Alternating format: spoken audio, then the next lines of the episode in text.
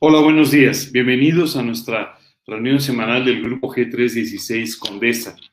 Eh, quiero, además de darles la bienvenida, eh, agradecerles el día de hoy que estén con nosotros recordarles que eh, en este nuevo formato que tenemos de nuestras reuniones, vamos a tener en nuestra primera parte una predicación, vamos a tener después un pequeño mensaje para las personas que nos acompañan por primera vez y después vamos a tener una sesión de preguntas y respuestas para cualquiera de ustedes que quiera eh, preguntar algo sobre su lectura de la Biblia o, alguna duda que, tengan por ahí. Eh, vamos entonces a, comenzar el día de hoy con una oración, pidiéndole a Dios que nos guíe en esta reunión, en esta, en esta mañana. Vamos a orar. Señor, queremos hacer, queremos agradecerte de una forma muy especial por este día. Gracias, Padre, por todo el trabajo precioso que tú estás haciendo en nuestras vidas. Hoy queremos pedirte que tú bendigas esta reunión. Queremos pedirte también, Señor, que tú bendigas nuestras vidas, que bendigas a nuestro país, Señor. Y Padre, pues que este tiempo que podemos pasar estudiando tu palabra impacte profundamente nuestros corazones para que podamos, eh, con la guía de tu Santo Espíritu, ser transformados por completo. En el nombre de Cristo Jesús te lo pedimos y para su gloria. Amén. El día de hoy vamos a continuar hablando de este pasaje de Primera de Tesalonicenses, del que estuvimos eh, eh, conversando el domingo pasado. Eh, de nuevo, una bienvenida para aquellos que se están conectando un poquito más tarde. Bienvenidos a nuestra reunión.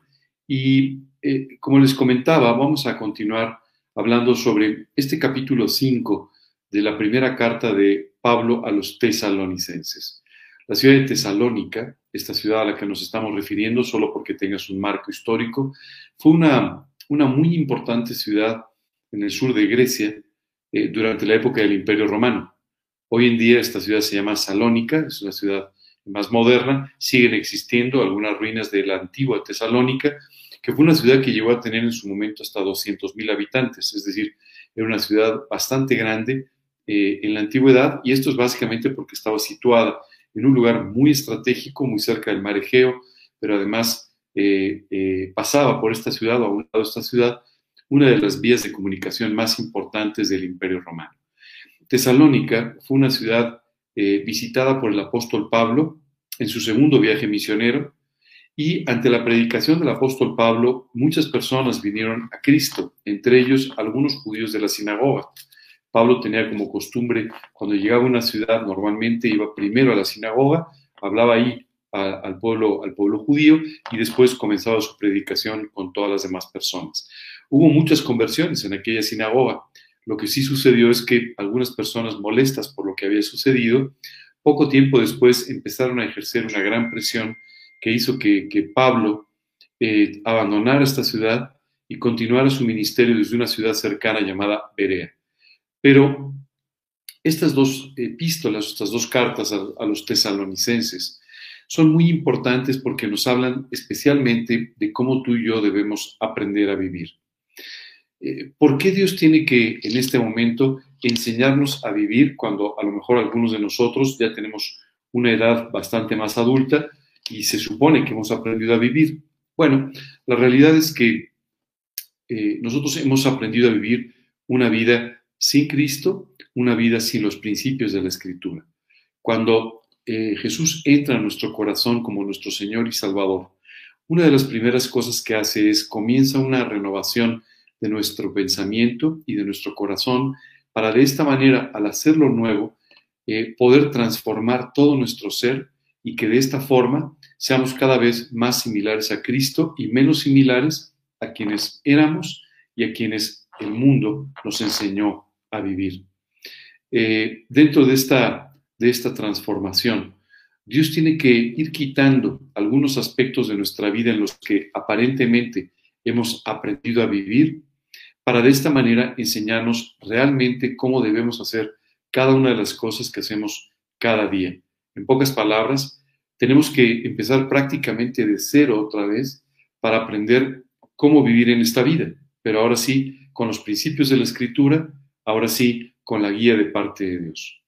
El día de hoy vamos a, continuar. La semana pasada estuvimos hablando de los primeros versículos de este pasaje que estamos estudiando, de Primera de Tesalonicenses, hablamos de los versículos 14 en adelante, donde, por ejemplo, Dios nos está diciendo, eh, como iglesia, como grupo, que amonestemos, dice, a los ociosos, eh, que tengamos en mucha estima y amor a los que, a los que les sirven. También dice que alentemos a los de, a los de poco ánimo. También dice que sostengamos a los débiles, que seamos pacientes para con todo. Dice después, mirando que nadie pague mal por mal. Dice que sigamos siempre lo bueno unos para con, para con otros y para con todos. Y después nos da varias instrucciones muy concretas. Una, estad siempre gozosos. Dos, orad sin cesar. Tres, dad gracias en todo, porque esta es la voluntad de Dios para con vosotros en Cristo Jesús. Estas instrucciones, que no son sugerencias, sino son literalmente instrucciones, nos enseñan cómo debemos vivir, qué cosas debemos hacer todos los días si queremos vivir una vida espiritual activa y profunda, si queremos de esta manera, tener una vida literalmente sobrenatural que nos permita tener un ministerio con el que sirvamos a nuestro Señor. Y tres, nos permite también el hecho de que seamos felices en esta vida y que a través de la bendición que Dios derrama en nuestras vidas, Dios pueda alcanzar y hacer felices a muchas personas que viven a nuestro alrededor. Dios quiere en pocas palabras bendecirte, pero también que seas una bendición para aquellos que te rodean. La forma de poder ser esto que Dios quiere que seamos es poniendo en práctica cada uno de estos principios. Sé que la semana pasada te dejé una tarea complicada, 10 principios que aprender a vivir. Te pedí que compartieras con nosotros si habías puesto en práctica alguno de ellos y cuáles habían sido los resultados. No, no recibimos muchas comunicaciones, espero que de todos modos sí lo hayan hecho, más bien no nos hayan escrito o no nos hayan llamado, pero el día de hoy quisiera invitarte una vez más y exhortarte a que compartas con nosotros las victorias que Dios te está dando en diferentes áreas de tu vida. Esto, créeme, no solamente es un aliento para mí, pero también es un aliento para otras personas que necesitan también tener victoria en esas mismas áreas. El día de hoy vamos a comenzar eh, a estudiar el versículo 19, donde vamos a entrar a una parte medular de la vida cristiana. Dice aquí, no apaguéis al Espíritu.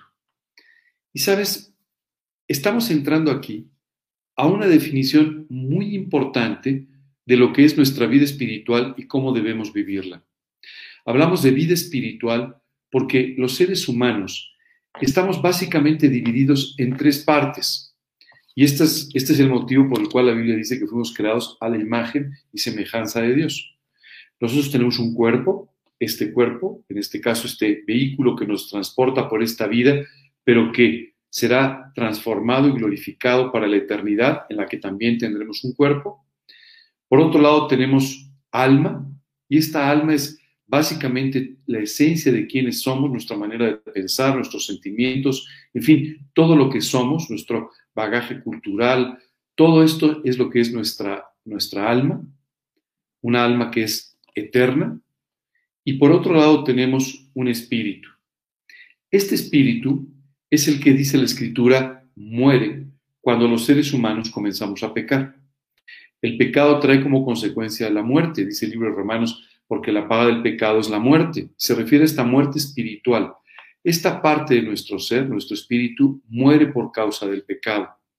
Es por eso que Dios nos llama a volver a nacer, es decir, no a volver a nacer físicamente, no sería posible, no a volver a nacer en nuestra alma, pero sí a volver a nacer espiritualmente. Este nuevo nacimiento espiritual tiene como consecuencia que tú y yo eh, eh, tengamos un nuevo espíritu un espíritu que puede entender, que puede escuchar, que puede servir a Dios. Este espíritu es a través del cual Dios trabaja en nuestra vida utilizando su Espíritu Santo. Dice la Escritura que su Espíritu habla a nuestro espíritu. Es decir, el Espíritu Santo o el Espíritu de Dios directamente se dirige a nuestro espíritu para hacernos, número uno, entender las verdades de la Biblia. Esta parte es muy importante. Muchas veces las personas sin Cristo tratan de leer la Biblia para encontrarse simplemente con que o no la entienden o la desvirtúan o simplemente se aburren de ella y dejan de hacerlo. Y es que la Biblia es un libro espiritual. La Biblia es la palabra de Dios y es Dios mismo. Una descripción preciosa en el Evangelio de Juan nos dice que en el principio era el verbo, el verbo era con Dios y el verbo era Dios. Ahora, ¿en la Biblia encontramos todo lo que es Dios? No. En la Biblia encontramos aquellas partes de su esencia que Dios quiere que tú y yo conozcamos y aprendamos en esta vida, así como todos aquellos aspectos que son importantes para que tú y yo pongamos en práctica en esta vida para vivir la vida que Dios quiere. Algún día, cuando demos un paso a la eternidad, nos encontraremos entonces con la totalidad de lo que es Dios. Nos encontraremos con tantas y tantas cosas que podemos y tenemos que aprender de las que hoy simplemente no somos ni siquiera conscientes. Pero para que tú y yo podamos aprender de la Biblia, estudiar la Biblia, obtener enseñanzas prácticas para nuestra vida, el Espíritu Santo tiene que guiar a nuestro espíritu a encontrar a través de las páginas de la Escritura a Jesús y sus enseñanzas, y de esta manera podamos apropiarlas y podamos vivir en ellas. Qué importante es entender que sin el trabajo del Espíritu Santo, tú y yo jamás podríamos entender la Biblia, jamás podríamos entender las cosas que son, dice la Biblia, del Espíritu de Dios. Por otro lado, muchas veces tú y yo necesitamos una guía, claridad para tomar decisiones en nuestra vida y que van en forma todavía más concreta de lo que la Biblia nos está diciendo sobre esa área en particular. Así que al orar, el Espíritu Santo hará este trabajo maravilloso de guiarnos literalmente para que podamos entender cuál es la voluntad de Dios. En tercer término, te diría que el Espíritu Santo hace una cosa extraordinaria y es en nuestra oración, transforma nuestras oraciones en peticiones que pueden ser escuchadas por Dios y respondidas por Él.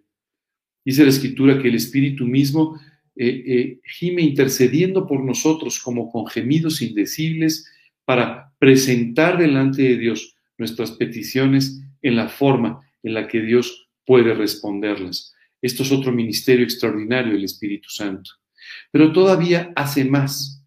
El Espíritu Santo, además, trabaja en nuestro corazón para poder darnos la gracia necesaria para poder cumplir con el ministerio de la predicación del Evangelio. Sin la gracia de parte de Dios, sin el trabajo del Espíritu reflejado en nuestra vida, alcanzando a otras personas, sería prácticamente imposible que tú y yo pudiésemos ganar las almas. Este trabajo del Espíritu es tremendamente importante. Y si tú te das cuenta, es el núcleo, la base de lo que es la vida cristiana. Por eso es tan importante. Y hay dos cosas que Dios nos dice con respecto a esto. Una, la que estamos leyendo, no apaguéis al Espíritu. Otra, en Efesios 4:30, donde nos dice, no contristéis al Espíritu Santo de Dios. Vamos a hablar de estas dos cosas el día de hoy. ¿Qué es no apagar al Espíritu? ¿Qué es no contristar al Espíritu? No contristar al espíritu, la palabra contristar significa entristecer profundamente, está relacionada con la forma en la que tú y yo vivimos. Cuando tú y yo pecamos, cuando tú y yo permitimos que ese pecado permanezca en nuestra vida, esto entristece al Espíritu Santo y no permite que, este, que el Espíritu Santo pueda llevar a cabo su ministerio con libertad. La Biblia dice, no contristéis al Espíritu Santo de Dios con el que fuisteis sellados para el día de la redención. Un poco más adelante vamos a hablar más de esto en los últimos versículos de los que vamos a conversar esta mañana. Pero quiero decirte que hemos sido, cuando tú invitas a Cristo a tu corazón, tú eres literalmente sellado con el Espíritu Santo para el día en el que esta redención, esta salvación se consume, se haga una realidad. No puedes contristar al Espíritu. Y esto nos habla de cómo tú y yo tenemos que aprender a vivir una vida santa. Y esto significa no permitir pecado en nuestra vida. Muchas veces utilizamos la expresión de eh, eh, no podemos dejar de pecar o todos somos pecados de una forma en la que simplemente justificamos nuestra manera de vivir. Tú y yo tenemos que aprender a vivir vidas limpias, vidas sin pecado. Y si no puedes tener victoria sobre un pecado, es tiempo de que busques a Dios para que Él traiga una victoria definitiva sobre ese pecado y puedas dejar de vivir de esa manera. No hay justificación porque para nuestra debilidad está la fortaleza de Dios. Para nuestra falta de cuidado, la observación de Dios de nuestra alma, nuestro espíritu, nuestras vidas. Así que, en realidad, lo que Dios necesita es una convicción y un arrepentimiento que te lleven a pedirle perdón por ese pecado y a pedirle que actúe en tu vida en forma definida, definitiva, para darte victoria sobre esto hoy y todos los días hasta la eternidad.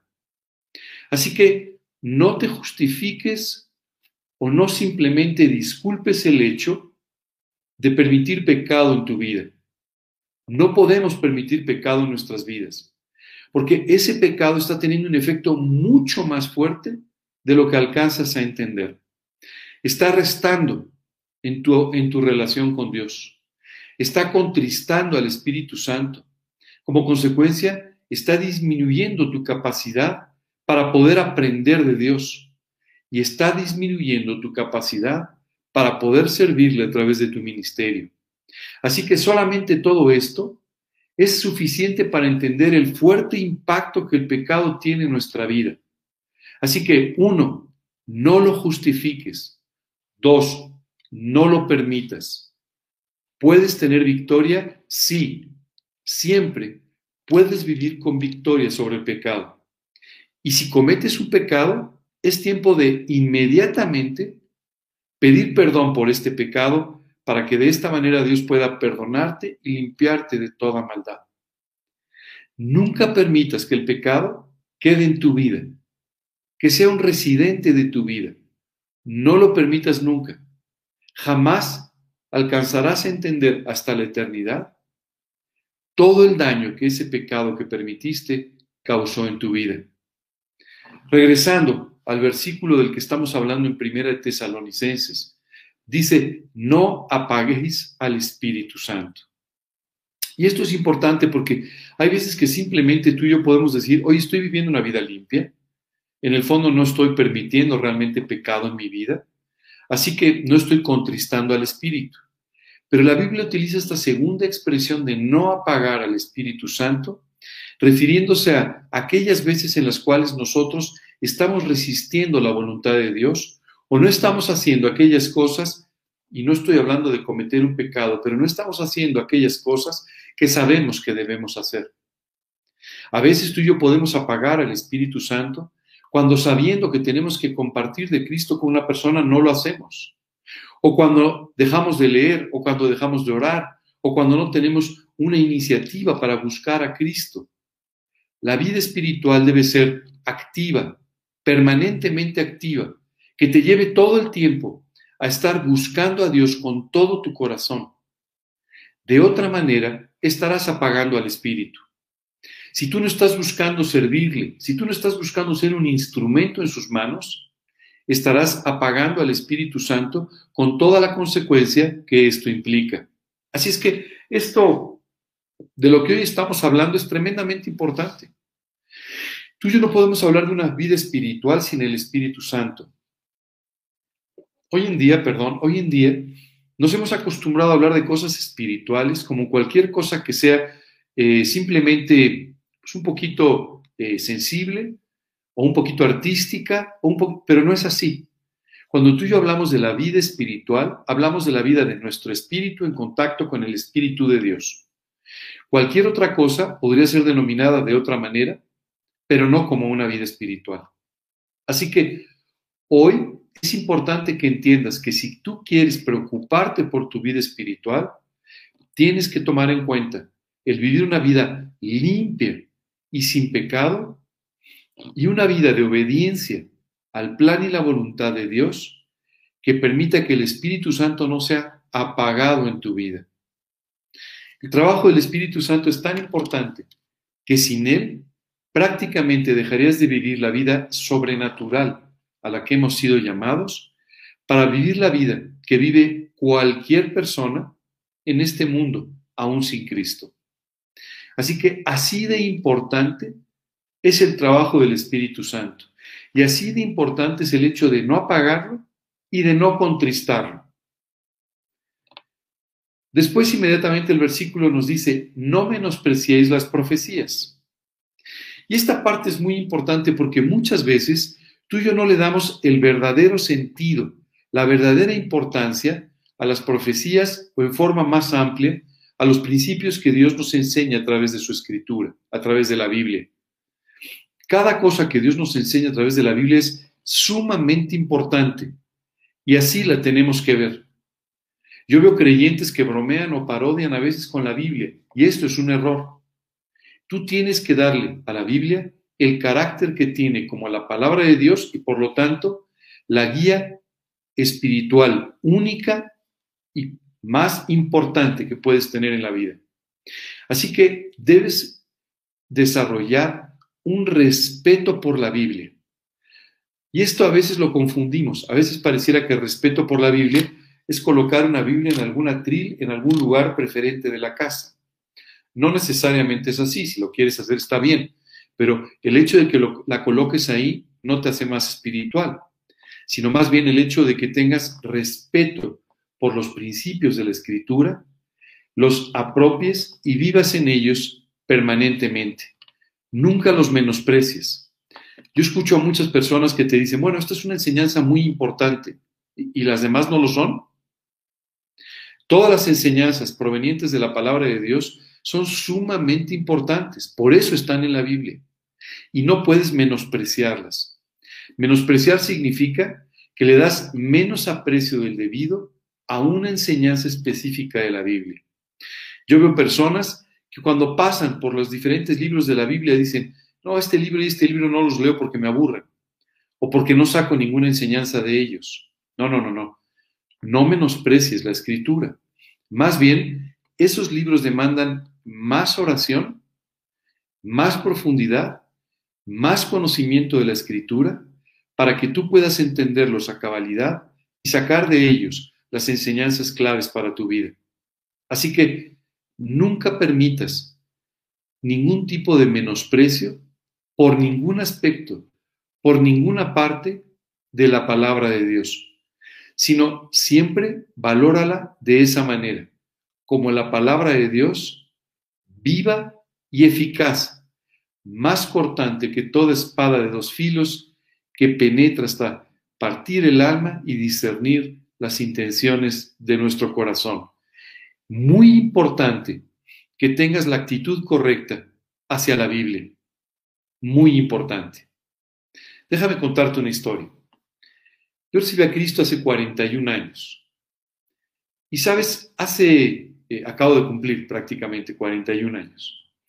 Y sabes, eh, en ese tiempo no era fácil conseguir, como hoy en día, hoy en día tú vas a una librería cristiana o, o una librería a veces incluso no cristiana, y puedes encontrar Biblias de diferentes traducciones, eh, con pastas de diferentes materiales, eh, de diferentes colores, eh, con papel Biblia, papel de arroz, papel de no sé qué, en fin, hay toda una sofisticación en cuanto a lo que puedes encontrar.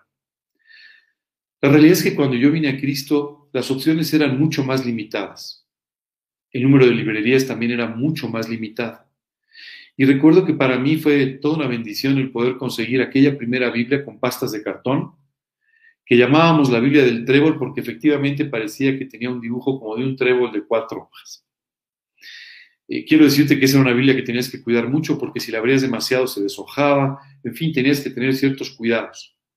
Y cuando pude, recuerdo que compré mi primera Biblia, una Biblia que era de imitación piel, es decir, no era de piel, y que si llevabas demasiado tiempo en tu mano, empezaba a mancharse inmediatamente. Así que la, teníamos con un cuidado tremendo. Tanto mis amigos como yo manejábamos la Biblia con un tremendo cuidado, porque no era fácil conseguir una Biblia. Recuerdo que en alguna oportunidad me invitaron a testificar a una casa. Y cuando llegué a este lugar donde estaba compartiendo el Evangelio, casi al final se acercaron unos jóvenes y me dijeron, oye, qué bueno, y entonces, qué bueno que estás aquí, mira, te queremos hacer unas preguntas. Recuerdo que abrieron una caja y de ahí sacaron una Biblia. La caja estaba muy desgastada, pero ellos utilizaban la caja para transportar la Biblia y de esta manera no desgastar la Biblia de esa manera. ¿Sabes qué me impresiona? El profundo respeto y amor que tenían por la palabra de Dios. Y no solamente por la portada o porque se viera un poco más desgastado o menos, sino el profundo respeto que tenían por las enseñanzas de la Biblia. Muchas veces tú y yo no valoramos como debiéramos hacerlo. Hace años leí una, eh, una, una, una historia que realmente conmovió mi corazón. Sabes, hubo un tiempo en el que en China estaba prohibido el uso de la Biblia. Hoy en día está permitido con ciertas restricciones, pero todavía hay países en este mundo, países musulmanes, Corea del Norte, algunos otros países, donde la Biblia está prohibida, proscrita, y tener una Biblia en tu casa puede ser causa de que seas detenido y acusado de un delito penal. Sabes, durante este tiempo en el que China vivía esta, eh, esta, esta situación tan cerrada en contra de la Biblia, había una estación de radio que desde una isla cercana transmitía todos los días y todos los días dictaba literalmente una página de la escritura. Cuando las cosas cambiaron un poco, se encontraron, se encontró a muchas personas que tenían Biblias escritas a mano que habían ido tomando como un dictado todas las noches, tratando de que desde aquella radio, sobre todo que no la escucharan ni siquiera los vecinos, les pudiesen dictar aquello que ellos consideraban el tesoro más grande de sus vidas. Qué precioso entender esto. La verdad es que muchas veces tú y yo, por tenerlo tan fácil, tan accesible, empezamos a no darle todo el valor que tiene la escritura. Cuántas historias maravillosas alrededor de las diferentes traducciones, alrededor de las diferentes revisiones de las traducciones de la Biblia. Personas que literalmente han dado su vida para que la Biblia se conserve sin ninguna adulteración, pero además que pueda llegar a otras personas. Tengo la gran dicha, el gran privilegio de conocer directivos de una institución que respeto mucho, Sociedades Bíblicas. Una institución sin fines de lucro en absoluto que dedica todo su tiempo, toda su acción y todos sus recursos a la traducción, la impresión y la distribución de la Biblia. Sabes, hay muchas personas que dan literalmente todos los días su vida por la Biblia, por tener la Biblia o, por usar la Biblia. Hay muchas personas que han hecho de la Biblia su único libro, su única directriz y su manera de hablar y de vivir. Espero encontrarme entre ellas y espero que el día de hoy tú tomes la gran decisión de jamás menospreciar las escrituras sino apreciarlas como la palabra de Dios, viva y eficaz. Y lo más importante que tú y yo podemos tener en nuestras manos como el tesoro para nuestras vidas y para las vidas de aquellos que nos rodean.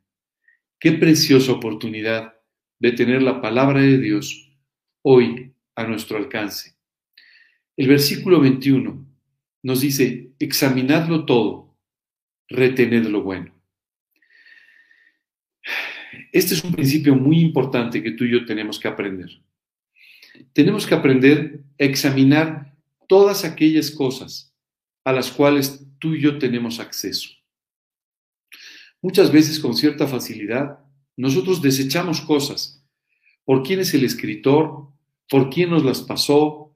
¿Por quién las compartió con nosotros? La Biblia dice, examínalo todo.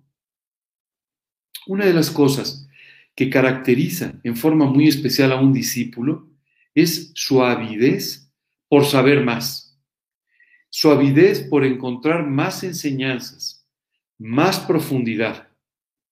Normalmente un discípulo es aquella persona que en una reunión donde un grupo de amigos están compartiendo cosas de la escritura o lo que han vivido, siempre está atento a aquellas enseñanzas, siempre está atento a aquellas cosas de las que puede aprender algo para su propia vida. Hoy te invito a que aprendas a tener esta actitud de examinarlo todo, reteniendo lo bueno.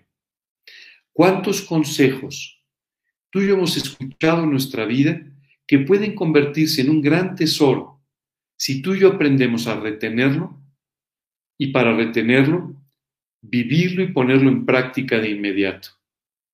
Si tú te fijas, estas, estos, estos consejos de los que estamos hablando el día de hoy están ligados no crees que fue una casualidad que la semana pasada habláramos de 10 principios y hoy de los principios que vamos a hablar. Y es que este, estos dos bloques de principios están eh, perfectamente eh, relacionados. Te dice, no apagues al espíritu. Te dice, no menosprecies la escritura. Examínalo todo y retén aquello que es bueno. Y estas tres cosas en unidad nos llevan a poder practicar el versículo 22 que dice, absteneos de toda especie de mal. Muchas veces los creyentes piensan que tienen que conocer todo lo que sucede en el mundo para de esta manera evaluar y abstenerse de aquellas cosas que son malas. Pero la Biblia nos dice que procuremos más bien abstenernos de toda especie de mal.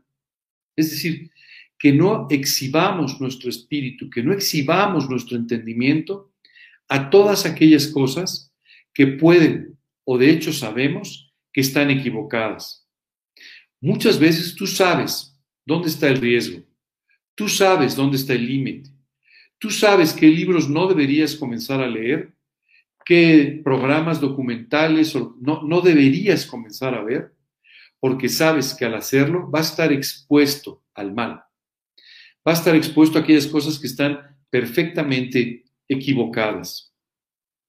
Tú no sabes cuántas personas hoy sufres, sufren por haberse expuesto en forma clara y explícita a lo que está mal. Tú y yo debemos buscar una vida, y este es, este es lo que aglutina estos cuatro versículos de los que hemos estado hablando. Tú y yo tenemos que aprender a vivir en santidad. La Biblia dice que Dios quiere obediencia, es decir, santidad y no sacrificios. La Biblia nos dice, sed santos, porque yo soy santo. Así que tú y yo tenemos que aprender a vivir en santidad. ¿Qué significa vivir en santidad? No apagar al espíritu, no contristar al espíritu, apreciar y amar profundamente la escritura, retener lo bueno, abstenernos de toda especie de mal.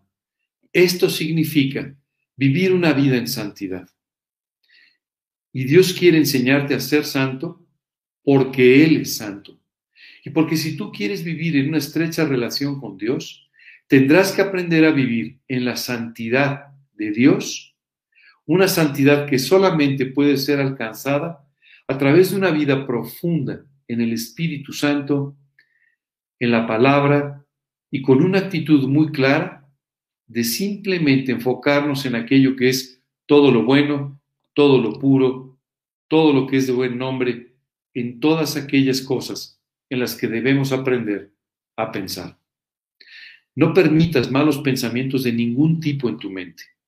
Y cuando me refiero a malos pensamientos, me refiero a cualquier cosa, cualquier cosa que puede estar mal. No permitas esto en tu mente, ni la desconfianza hacia Dios, ni la incredulidad, ni cualquier otro pecado que pueden dar al traste con toda tu vida espiritual. Es muy importante que entendamos estos cuatro versículos juntos, en su contexto. Así es como tenemos que aprender a vivir, en santidad. Esta es la única forma de vida que agrada a Dios. La única forma de vida que glorifica el nombre de Dios. No hay otra. No puedes vivir a medias. No hay cristianismo light, eso es una mentira. No hay un cristianismo fanático y un cristianismo eh, normal o a medio. No, solamente existe una forma de vivir en santidad. Y hoy tienes que aprender a vivir en santidad, tomando esta decisión de no apagar, no contristar al Espíritu, nunca menospreciar un principio de la Escritura.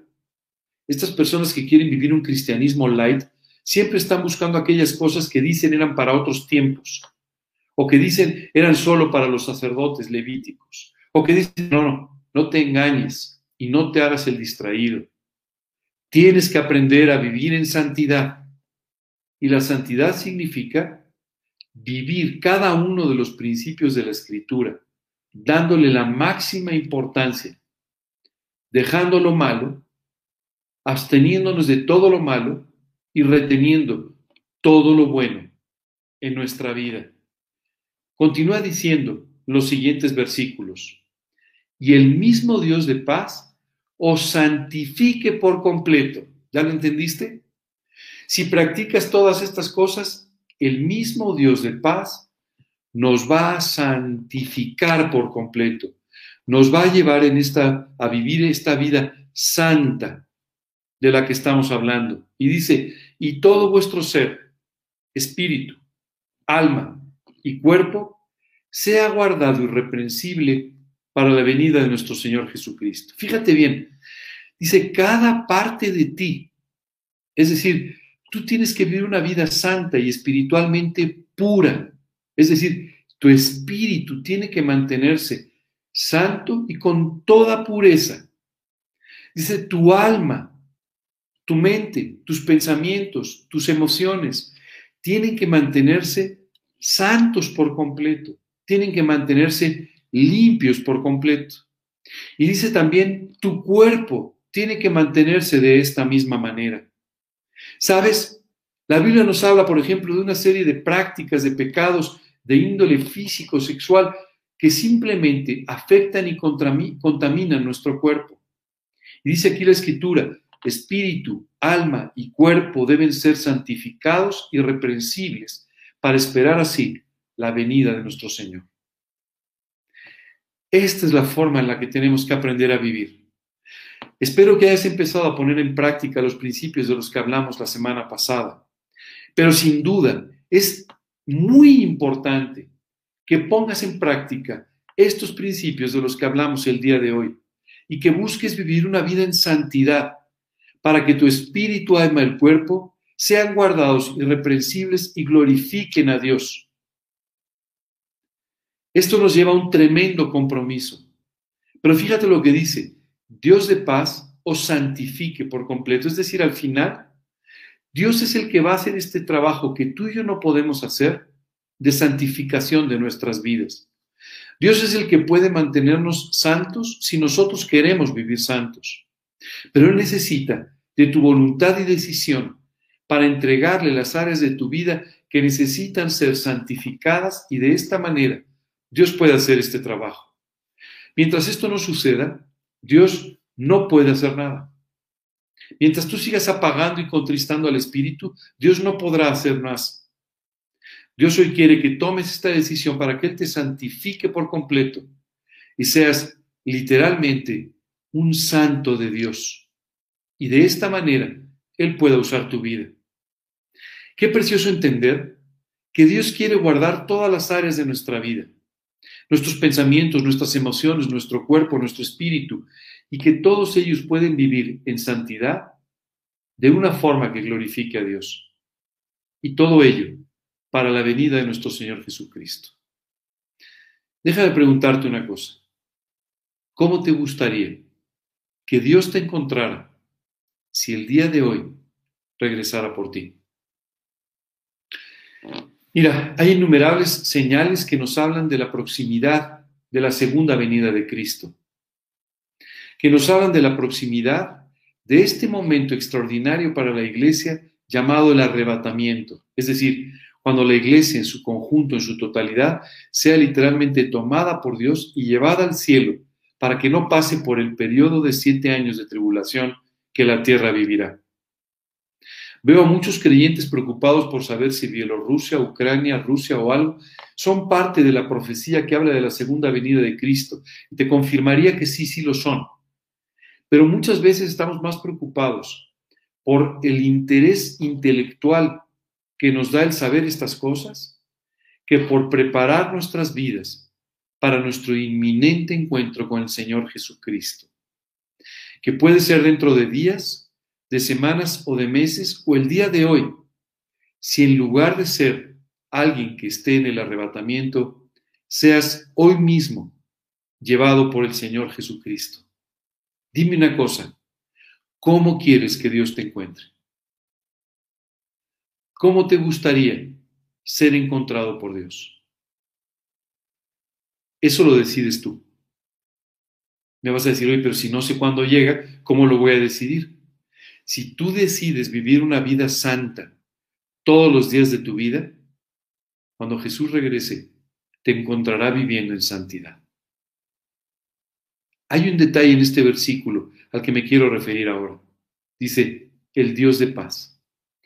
El Dios que hizo la paz contigo a través de Jesucristo y el Dios que puede traer una paz sobrenatural a aquellos que viven en total santidad. Hoy es el día más importante para tomar esta decisión.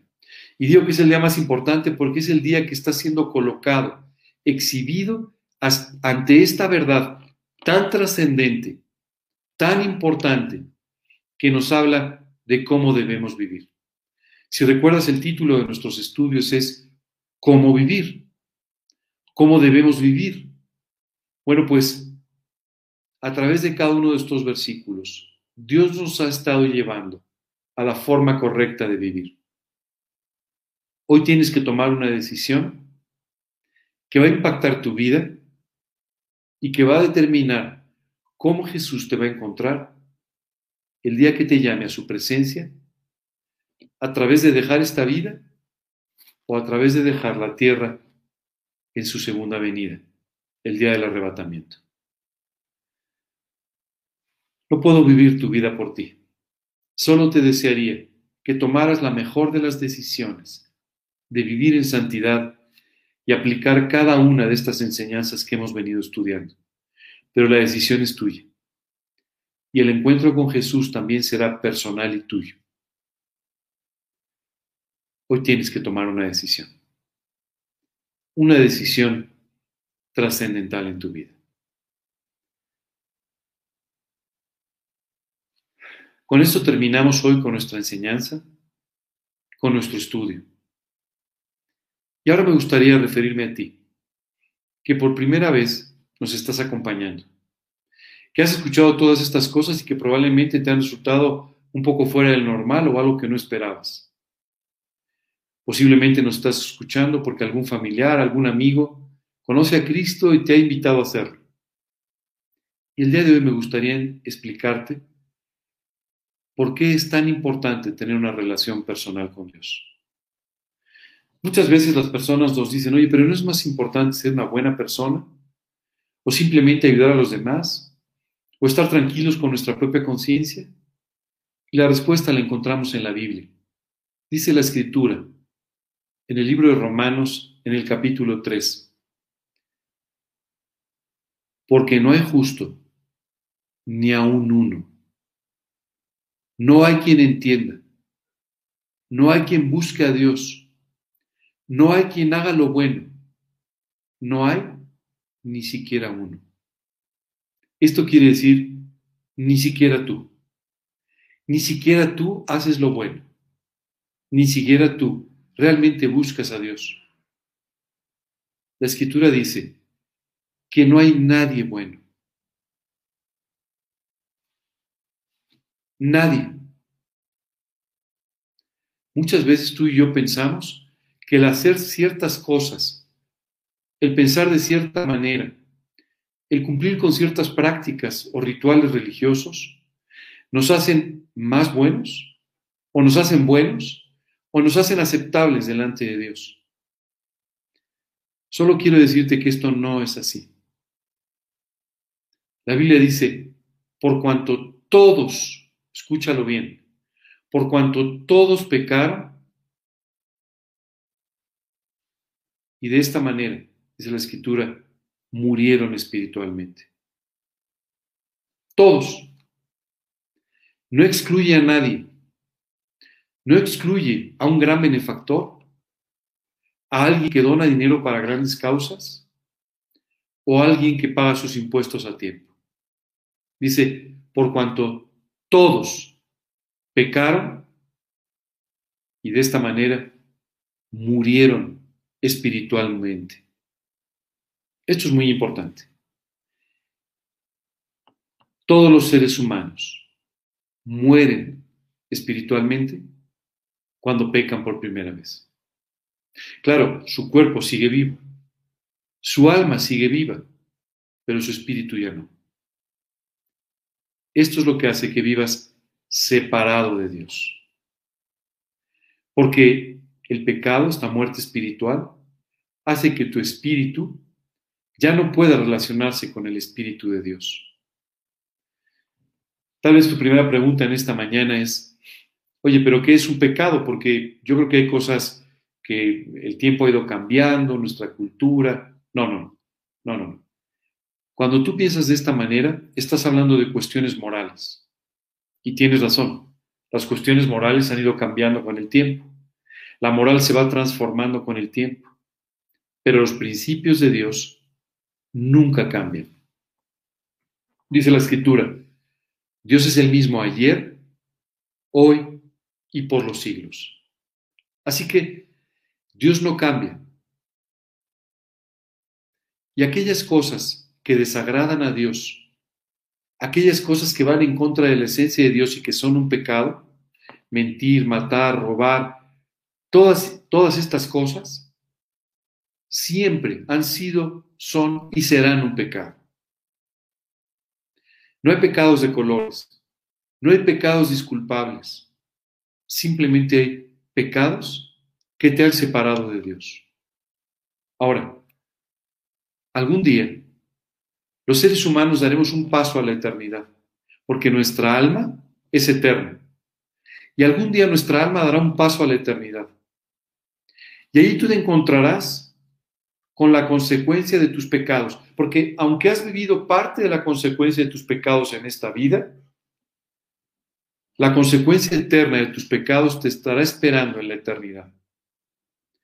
La primera consecuencia es la separación eterna de Dios. Y la segunda, tendrás que pagar por lo que hiciste. Nos cuesta a veces trabajo entender esto porque la verdad es que vivimos en un mundo en el que la gente con mucha facilidad se escapa de las consecuencias de lo que hace. Pero delante de Dios, de un Dios justo y todopoderoso, no será posible que escapes de esa manera. Hoy, si tuvieras que dar cuentas de tu vida, ¿cómo estarías? Puede ser hoy. Es por eso que no puedes postergar esta conversación que estamos teniendo. Jesús murió en la cruz del Calvario básicamente para decirte que te ama. Y no solamente eso, sino que tu, pagado, tu pecado fue pagado en la cruz del Calvario al derramar su sangre por ti, ocupando el lugar que tú te mereces para de esta manera pagar por cada uno de tus pecados y mostrarte de esta manera el gran amor que Dios tiene por ti. Dice el Evangelio de Juan, porque de tal manera amó Dios al mundo que ha dado a su Hijo unigénito, para que todo aquel que en él cree no se pierda, mas tenga vida eterna. Fíjate qué importante. Uno, has pecado. Dos, el pecado te ha separado de Dios y te separaría eternamente de Dios al dar un paso a la eternidad. Tres, Dios se hizo un hombre en la persona de Jesucristo para venir a esa cruz, sustituirte y pagar por ti, para que de esta manera, por su sangre, tú puedas ser perdonado y redimido. Si el día de hoy tú te arrepientes, Si el día de hoy tú le pides a Dios que te perdone por tus pecados, la sangre de Cristo perdonará tus pecados y limpiará tu vida. Dice la escritura, si vuestros pecados fuesen como la grana, vendrán a ser como blanca lana. Sabes, esto es maravilloso. Dios puede transformar tu corazón, tu vida, tu eternidad, si el día de hoy tú te arrepientes delante de Dios, le pides que te perdone, que te limpie por la sangre de Cristo, creyendo que Él es tu Salvador y proclamando que Él es tu Señor. Y creyendo estas dos cosas, lo invites a morar a tu vida, para que te perdone, te salve y te guíe a partir de hoy. Dios puede hacer esto solamente con que tú te arrepientas y se lo pidas. Si quieres hacerlo, te voy a guiar en una oración que podrías hacer sin mí, pero hoy me gustaría poderte guiar y ayudarte en este sentido, poniéndote a los pies de la cruz para que puedas expresar tu arrepentimiento, tu agradecimiento y con humildad puedas pedirle a Dios que te perdone y te salve, llevándote a nacer espiritualmente a una vida nueva. Vamos a orar para pedirle a Dios de esta manera. Te pediría que cierres tus ojos por unos instantes. Te pediría que inclines tu rostro y que repitas en tu corazón las palabras con las que el día de hoy me voy a dirigir a Dios. Señor, hoy quiero darte gracias. Te quiero agradecer porque me mostraste cuánto me amas. Y te quiero pedir, Señor, que tú me perdones por cada uno de los pecados que he cometido. Perdóname por todos mis pecados, por toda mi maldad, por todos mis errores. Perdóname, Señor, límpiame y sálvame, Señor, de la consecuencia eterna de esos pecados. Hoy te pido, confiando únicamente en lo que Jesucristo hizo por mí en la cruz al tomar mi lugar al derramar su sangre por mí, te pido, Señor, que entres a mi corazón, que me salves eternamente y que guíes mi vida como mi Señor a partir de hoy, todos los días de esta vida y hasta la eternidad. Señor, hoy te pido que seas mi Salvador y mi Señor por la sangre de Cristo. Y es en su nombre y para su gloria que te pido estas cosas hoy. Amén.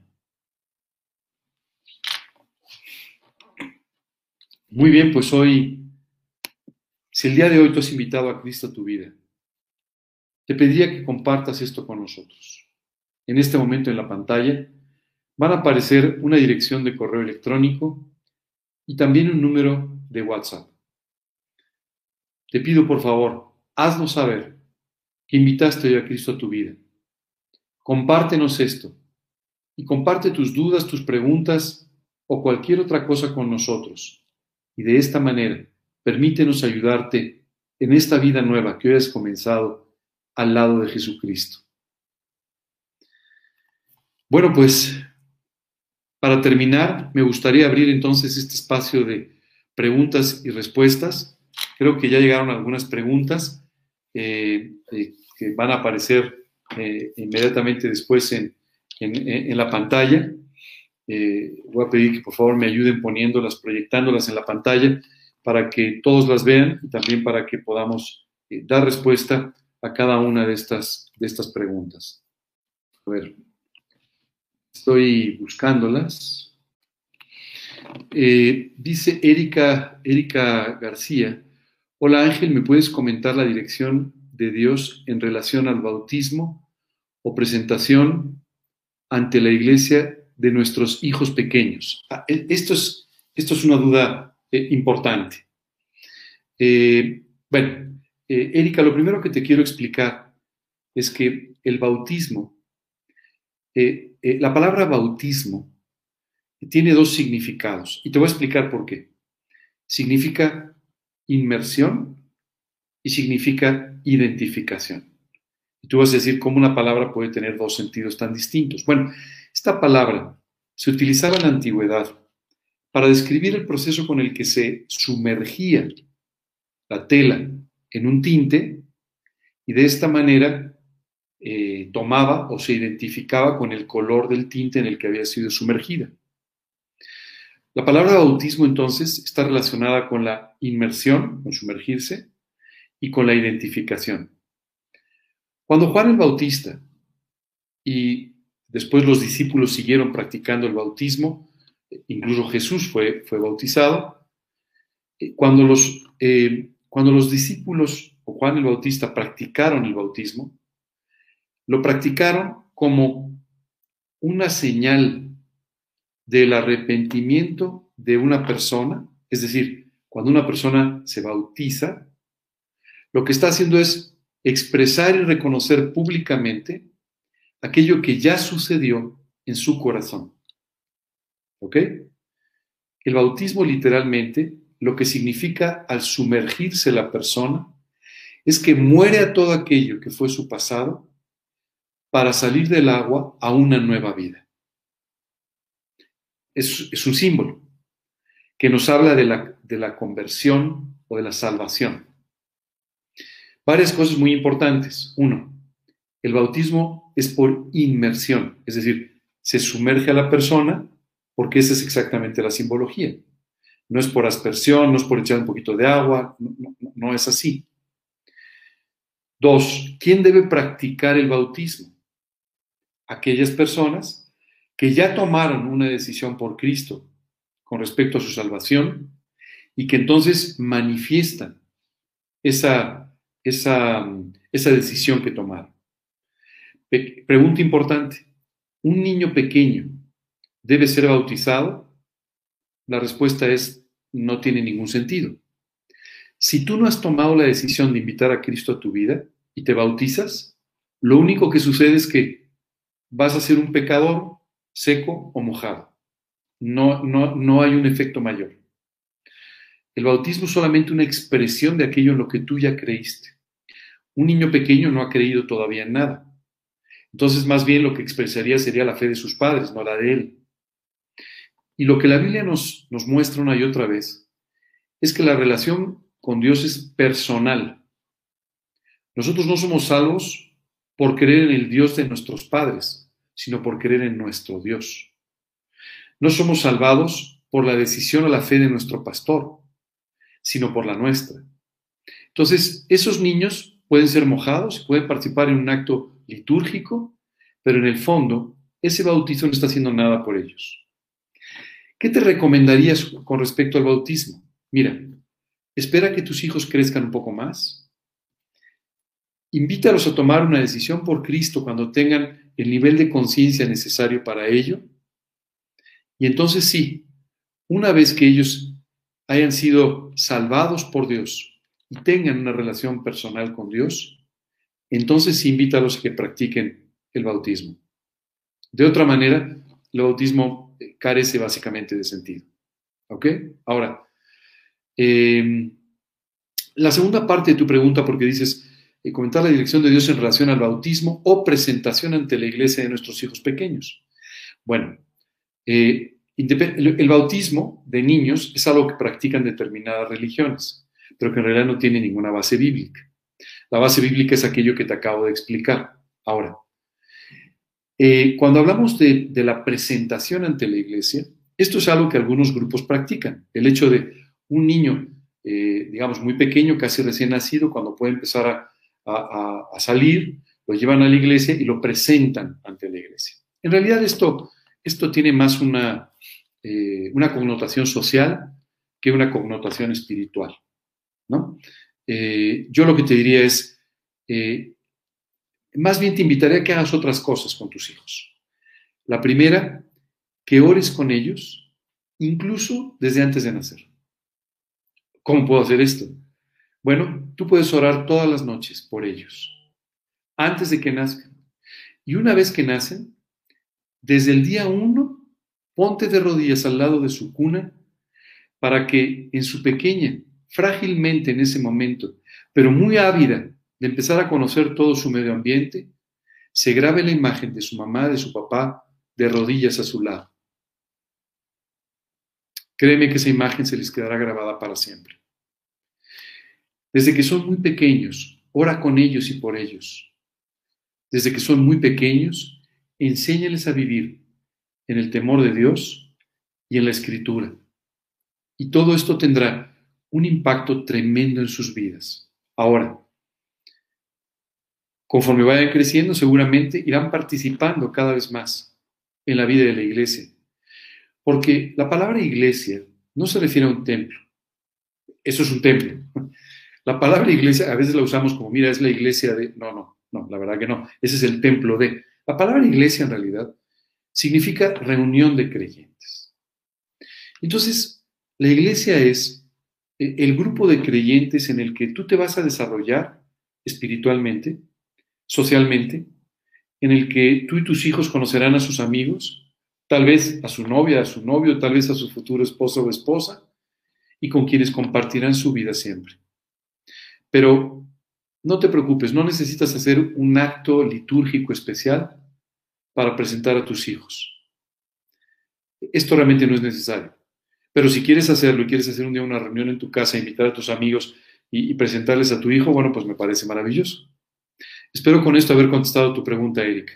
Muchas gracias por preguntar y que Dios te bendiga. Estoy a tu disposición para cualquier otra pregunta que tengas.